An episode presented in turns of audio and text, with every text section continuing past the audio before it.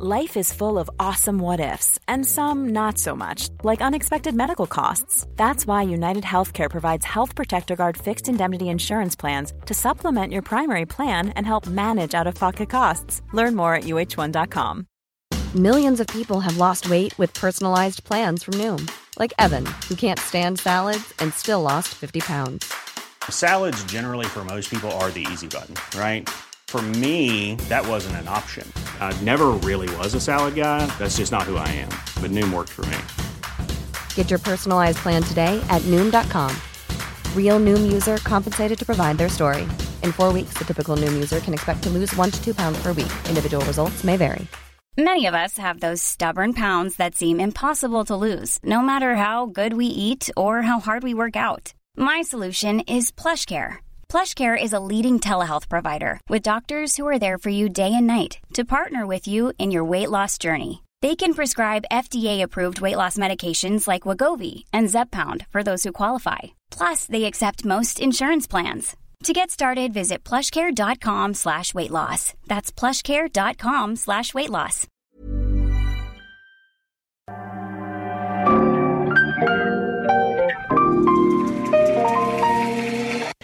Bienvenidos a Isanaholic, el podcast que amplifica la conversación sobre la cultura de diseño y las industrias creativas a través de sus protagonistas. Soy Jorge Diego Etienne y los invito a escuchar este episodio, compartirlo y seguirnos en nuestras redes sociales donde nos encuentran como Isanaholic MX. Bienvenidos.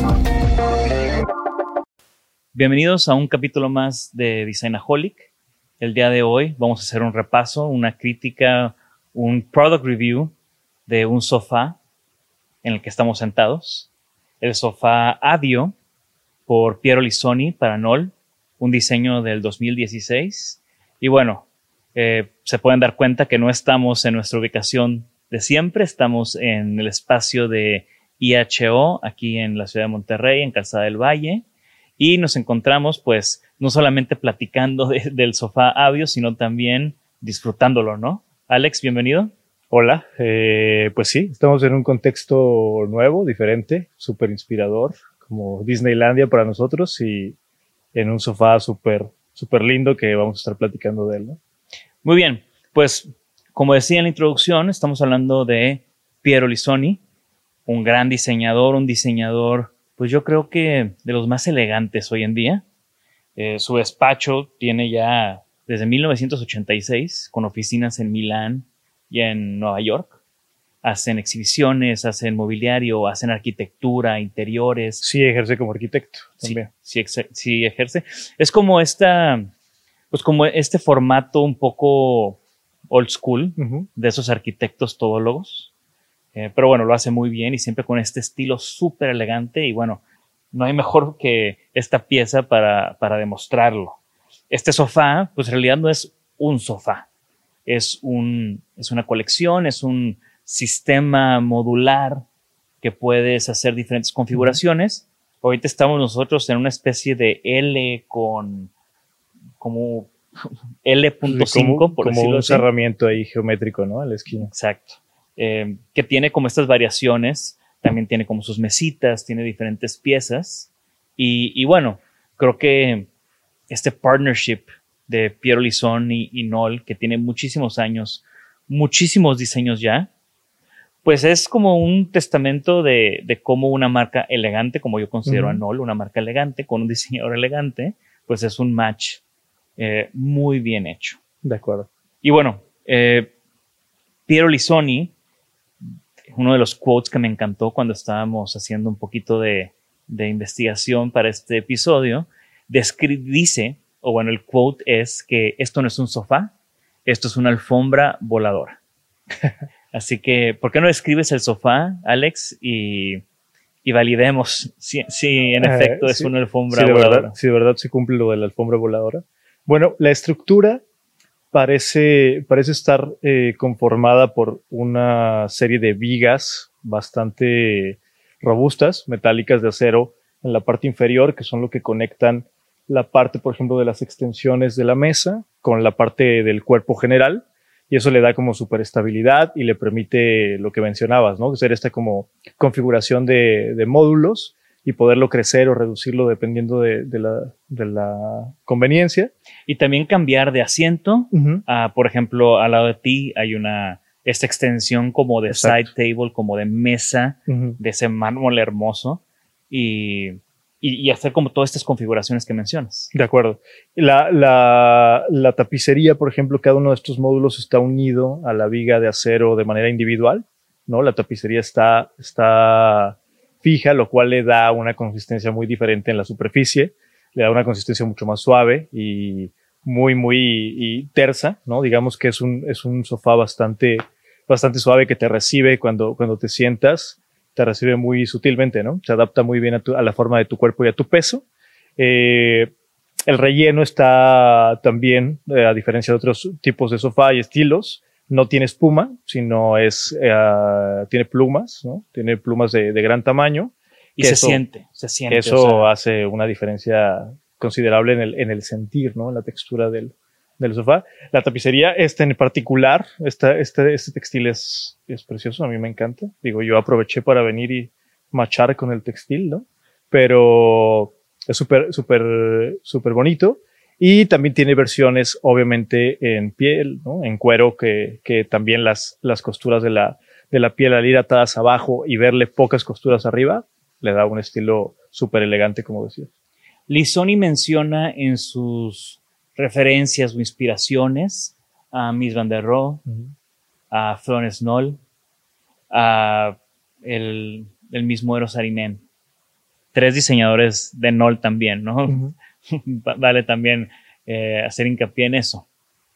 ¿Qué ves? ¿Ves algo de esas referencias en este sofá? Sí, digo, por ejemplo, a mí de lo que me llama la atención es creo que de mis, la estructura es muy, muy, hace mucha referencia, ¿no? A la composición, no solo la composición estética y, y formal, sino a la composición del material, ¿no? O sea, hay, sí. hay mucho creo que de mis en esta, eh, se nota una composición arquitectónica, ¿no? O sea, se nota un principio arquitectónico en la construcción eh, debajo y, y, la parte, y creo que es un buen contraste con la parte superior, ¿no? Que tienes una base súper fuerte, súper sólida y la parte de arriba es como muy delicada y suavecita. Yo lo que veo de Miss en esta pieza es la expresión del material. Uh -huh. O sea, Miss, en, si pensamos, por ejemplo, en el pabellón Barcelona, eh, que tenía estas piezas de acero que uh -huh. vemos en el sofá, y también dejaba mucho a la piedra natural, a, a los mármoles, a que tuvieran como esta expresión uh -huh. y que fueran como una parte clave de la estética de, de sus diseños.